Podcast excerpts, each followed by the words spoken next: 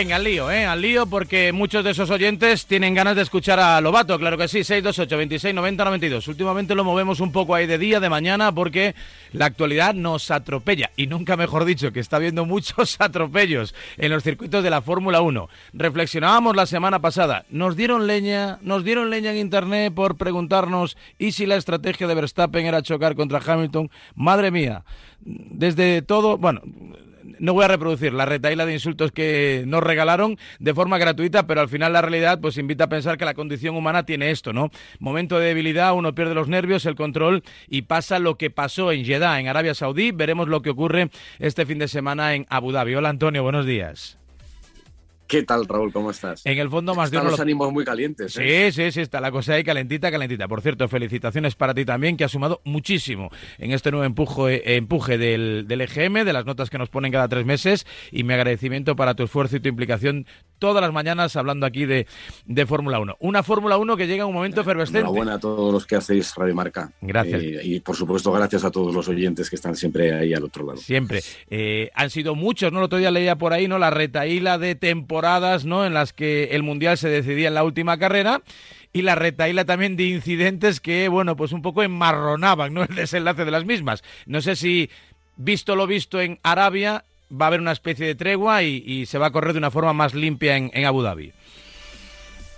Tregua, imposible. Estos dos hombres no, saben lo que es eh, tregua. Los dos tienen un objetivo y es ganar. Y, yo creo que el nivel de tensión, de animadversión, eh, de competitividad que, que, mantenido todo el año no va a desaparecer en la última carrera. Esto al final es como las películas del oeste, ¿no? que vas haciendo la, en la, culata de tu revólver. Aquí hay muchas muescas de, cosas que han pasado, que han hecho eh, mal eh, los dos pilotos y que se van acumulando. Y llegamos a la última cita, última cita donde eh, van a darlo todo, dentro de la pista, fuera de la pista, guerra psicológica, todo para vencer al contrario. Desde el año 74 no llegábamos a un final de temporada con los dos contendientes empatados a puntos. Es algo insólito. Y yo solamente recuerdo una cosa, estar empatados a puntos, tienen que terminar uno por delante del otro para ganar el Mundial. Hay alguna excepción. Eh, puede terminar noveno eh, Luis Hamilton y décimo Valtteri Bottas y que consiga la vuelta rápida y sería campeón. Y hay otra circunstancia que también puede poner mucha pimienta, y es que a Verstappen le sirve con que ninguno de los dos puntúe. Es decir, si no puntúa Hamilton y Verstappen, o si los dos no terminan la carrera, será campeón del mundo Max Verstappen. Así que, teniendo en cuenta los antecedentes de este año y los antecedentes a lo largo de la historia de sucesos que han ocurrido en una última carrera cuando dos luchaban por el Mundial, todo puede ocurrir.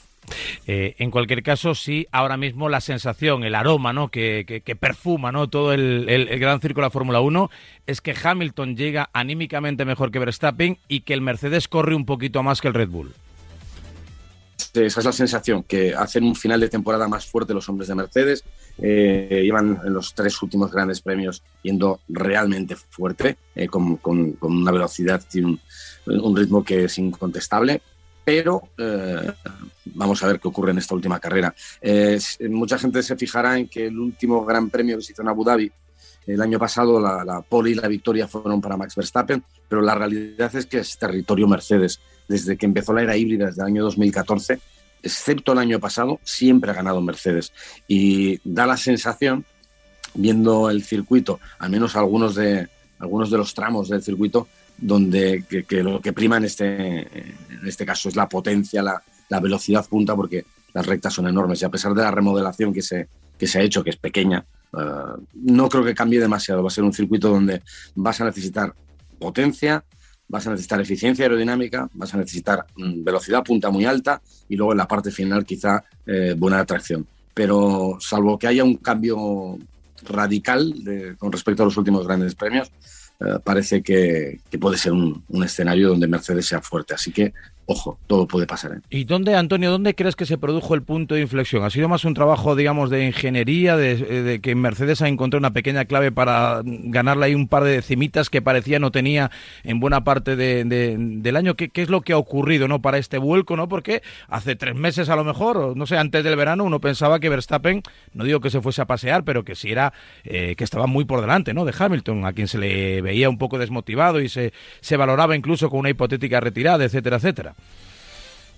Por un lado, déjame eh, valorar la parte humana y creo que en la parte humana, en la parte que corresponde al hombre y no a la máquina, creo que Luis Hamilton ha hecho un final de temporada brutal. Eh, yo tenía muchas dudas porque siempre se, se ha diluido un poco bajo presión y hay que reconocer que con toda la presión que está habiendo en este final de temporada, eh, Luis Hamilton está irreconocible, o sea, no, no, comete, eh, no comete errores. Por otro lado, eh, hay una parte que tiene que ver con el motor, motores frescos en, Mercedes hacen que, que, el coche corra muchísimo más, entregue no sé, muchísimo más rendimiento. Y luego hay una parte aerodinámica la parte aerodinámica que todavía no está extremadamente clara, ¿no? porque eh, lo que ocurrió en el Gran Premio de Brasil con los alerones que se utilizaban, eh, parece que le están dando a, Mercedes algo que, antes no tenían. Hay un cambio, yo creo que a partir de, Brasil, eh, y, tiene que ver con probablemente con, la configuración, configuración aerodinámica del alerón trasero. se sabe que se hicieron nuevas pruebas nuevos test que eran a título informativo nada más en Brasil. Y la, verdad es que no, no, ha dado sensación de que haya cambiado demasiado la situación y siguen siendo muy fuertes en el concepto de, recta, de velocidad punta, de, alcanzar muy rápido la velocidad y de tener buena. Eh, poca resistencia aerodinámica. Eh, yo creo que es una mezcla de las dos cosas, parte motor, parte eh, a la trasera o configuración aerodinámica del coche, lo que les ha dado un plus y por supuesto Hamilton. 628 26 90 92 y luego bueno pues eh, lógicamente pues esos momentos calientes no que tiene cada carrera un safety car un regrupamiento eh, pilotos doblados la salida evidentemente y el hecho de que la vuelta rápida también tenga su significación no eh, es evidente que los compañeros estaban, también van a tener mucho que decir mucho que hablar y veremos cómo se despide Botas veremos qué papel cobra el bueno de Checo Pérez junto a Mar Verstappen. 819 7 y 19 en Canarias. Lobato responde 628 26 90 92. Buenos días, Lobato. Varela. Buenos días. Buenos días. Lobato, ¿qué opinas de que a uno se le sancione por unos milímetros de alerón y el otro para hacer lo que le dé a gana en pista y no le hagan nada? Ah, eh, los árbitros, el criterio. Velasco Carballo. Ya. a ver, el problema que tenemos este año es la aplicación de, de, las leyes ¿no? y el cambio de, comisarios que hay constantemente. Entonces, eh, en lo que son maniobras deportivas dentro de la pista. Le han dado bien ¿eh? al, comisario, a Masi, ¿no? Le echaban un poquito de menos a, a Charlie, Charlie Whiting, ¿no? ¿Cómo se dice? Whiting, sí. Charlie Whiting, sí. Eh, yo, yo, creo que le viene un poco grande a, a Masi. Y el mercadeo este que hubo. Te ofrezco, ¿no? De, una bandera roja. Te ofrezco un partido de sanción. Fue muy fuerte. A mí me parece que es muy fuerte. Han salido en su defensa, ha salido George, eh, Ross Brown diciendo que, que, no, era, no, era, una oferta, pero en realidad era una oferta. ¿no? Y aunque, aunque quieras demostrar que no es una oferta, lo que no puedes es mantener ese tipo de diálogo, eh, ese, tipo de negociación con un equipo de, Fórmula 1 y que te diga el equipo, no, bueno, danos dos minutos que lo vamos a discutir internamente si aceptamos tu oferta. Pero ¿esto qué es? Esto es inaceptable. Hay que reconocer, te lo escribí, Lobato, te lo escribí durante la carrera, eh, por lo menos escucharon las conversaciones del videoarbitraje, ¿no? Porque en España no, el, el, todo que José Luis aquel y ya nunca más supimos nada. Por lo menos hubo transparencia, cierta transparencia. Sí, lo que pasa es que es eso, que claro, yo no sé si nos va a durar mucho las comunicaciones eh, de radio de los equipos con, dirección de carrera, porque le están dejando muy mal lugar al director de carrera. Entonces es posible que a partir del próximo año nos lo quiten, porque, es terrible, es terrible, es terrible. Eh, le deja muy mal lugar. Eh, es verdad que en las conversaciones con Charlie White nunca existió la radio, nunca lo permitieron, pero también me dice la gente que sí negoció con Charlie White, en caso de Tony Cuquerella, por ejemplo, que no era así o sea, él no te daba una, posibilidad. Él te decía, oye, eh, eh, esto es lo que va a pasar, vas a devolver la posición, ¿vale? Y ya estaba, se acababa, no había más. Pero eso de no, pues eh, perdéis, encima equivocarse porque se equivocó, ¿no? Dijo, no, eh, Verstappen pierde una posición, saldrá segundo cuando en realidad tenía que salir tercero. Entonces, bueno, fue un, fue un poco desastre, fue un poco desastre y hace que tengamos bueno, que no nosotros, que los pilotos también y los equipos tengan ciertas dudas a la hora de, impartir justicia, ¿no? Incluso en determinadas sanciones que, se, eh, que, han parecido cortas, ¿no? El caso de Luis Hamilton en, en Silverstone, con esos 10 segundos que no condujeron a nada, o los 10 segundos que le metieron a Max Verstappen, que tampoco eh, generaron ningún tipo de castigo porque no, no cambió ninguna cosa. En fin, sí, pedimos más solidez, pero eso, como, como ya sabemos por el fútbol, es muy complicado cuando la justicia la tienen que partir humanos y no todos los humanos son siempre los mismos y no siempre se hace de la misma forma. La subjetividad, claro que sí. Eso de la objetividad es para los objetos, para las máquinas en este caso. 8 y 22, más mensajes, 628 26 90 92. Lobato responde. Buenos días, Antonio Raúl. Quería preguntarte, Antonio, si te ves en la última carrera de la competición y te vale tener un accidente con tu máximo adversario, ¿te podrían los valores como persona o priorizarías el campeonato? Bueno, un saludo. Pero eso me lo preguntas a mí. yo no corro. Eh, además es muy fácil. Eh, es muy fácil. Yo te, yo te contesto ahora, no, no, no. Por favor, a mí me eh, impondría siempre los valores, los valores deportivos, el balón de Coubertin. Claro, luego se me suba al coche y ya veremos lo que pasa. Tú le vas a preguntar a Luis Hamilton este fin de semana, eh, seguro le van a preguntar todos los periodistas, y va a decir que no, no, que él quiere ganar eh, siendo deportivo. Sí. Le vas a preguntar a Max Verstappen y te va a decir, no, no, yo voy a ganar, quiero ganar esta batalla, pero siendo eh, deportivo. Pero cuando se baje en la visera, todo se termina. Exacto. Todo se termina. Y cuando lleguen a la primera frenada, si, si, sabe, si Verstappen sabe que es la última oportunidad, hará lo posible y lo imposible por, por, lo civil o por lo criminal de dejar atrás a, a, Luis Hamilton. Y Hamilton igual, igual que hizo en Inglaterra. Exactamente igual que hizo en Inglaterra. ¿A, cuánto cotiza que se.? No sé si lo has visto, si, si existe, de hecho, esa apuesta, que esto se resuelva en los despachos? Porque pudiera ser, ¿no? no, ostras, eh, puede, puede, ser. Eh, eh, no sé a cuánto cotiza, Raúl, pero yo no lo quiero. Yo, eh, por favor, deseo que el domingo, a eso de las eh, tres y media, cuatro menos veinte, tengamos un campeón. Que no tengamos que esperar a una nota de los comisarios que se reúnen, que no tengamos que ver a los dos pilotos yendo al despacho de los comisarios después de la carrera. Sería malo para el deporte. No me cabe sería muy malo para el deporte. No me cabe ninguna duda. Entonces, terminemos con esto. Y además te voy a decir una cosa, hay algo que, que realmente me, me, me, ha sorprendido mucho y es también la tensión, no solamente que hay en la pista, sino la tensión que hay entre aficionados. Sí. Aficionados en todo el mundo y, y en España. Sí, sí, Estamos sí. Estamos divididos.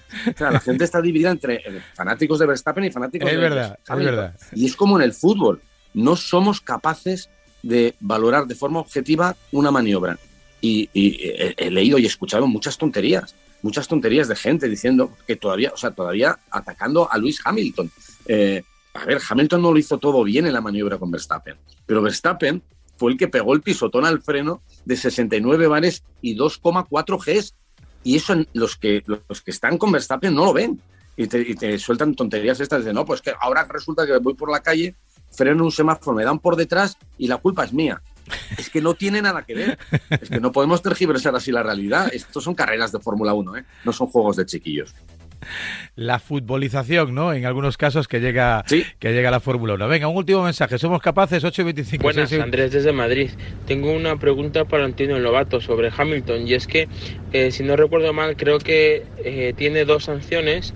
Una en México por incorporarse a la pista de forma eh, brusca y otra en el, en el anterior premio por no dejar pasar a, a, a Nikita Mazepin. Y si en este Gran Premio en, tiene otra sanción, creo que mmm, le penalizan 10 posiciones. Caramba. Creo que esto es, ¿Creen que esto es viable? Uf, caramba.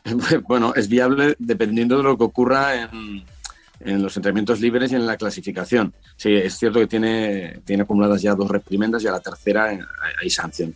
Pero ya se cuidará, digo yo, eh, Luis Hamilton de no cometer ningún error estúpido. Es decir, eh, tanto él como, bueno, y Verstappen tiene siete puntos de, de, de los 12, menos justo, pero bueno, en una de estas hace una tropelía gorda y igual te, alcanzas también los 12 puntos y te puedes tener una sanción. No, pero yo creo que el peligro no va a estar en, las reprimendas ni, ni en los puntos. El peligro puede estar en ignorar una bandera amarilla, hacer una maniobra extraña, impedir a alguien en, en, en la pista.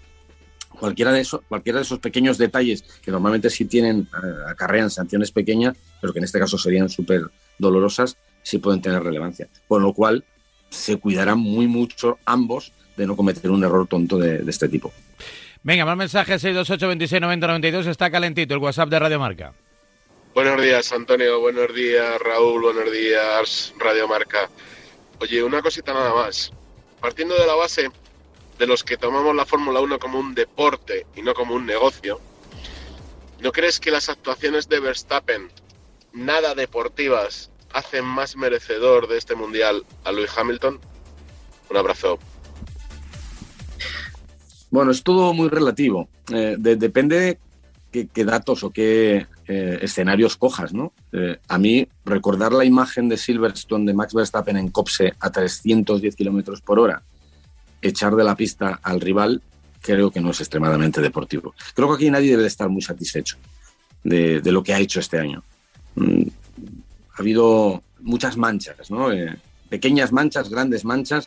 Está claro que, Verstappen va siempre al límite y que tiene clavado en su cabeza no quiero perder, no acepto perder y hace lo que sea por, por no perder. Lo vimos en, en Brasil, lo vimos en, en, la última carrera, lo hemos visto en, en algunos otros circuitos, pero es su forma de correr. Eh, a mí me, me gusta que, los, que, se, que se corra fuerte, pero claro, dentro, dentro de lo que la normativa eh, considera como, como correr legal, correr deportivo. Eh, creo que los dos tienen manchas en su, en su hoja de servicios eh, este año y, y, en el pasado.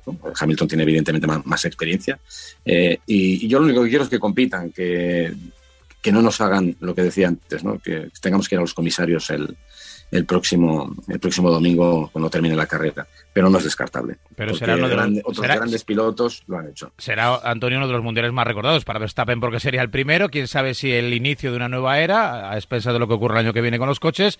Y para Hamilton posiblemente el más disputado, ¿no? De todos y cuantos tienen, ¿no? Se ha, se ha paseado, ¿no? En, sí, en la mayor parte octavo, de ellos. O sea, imagínate. Sí, sí.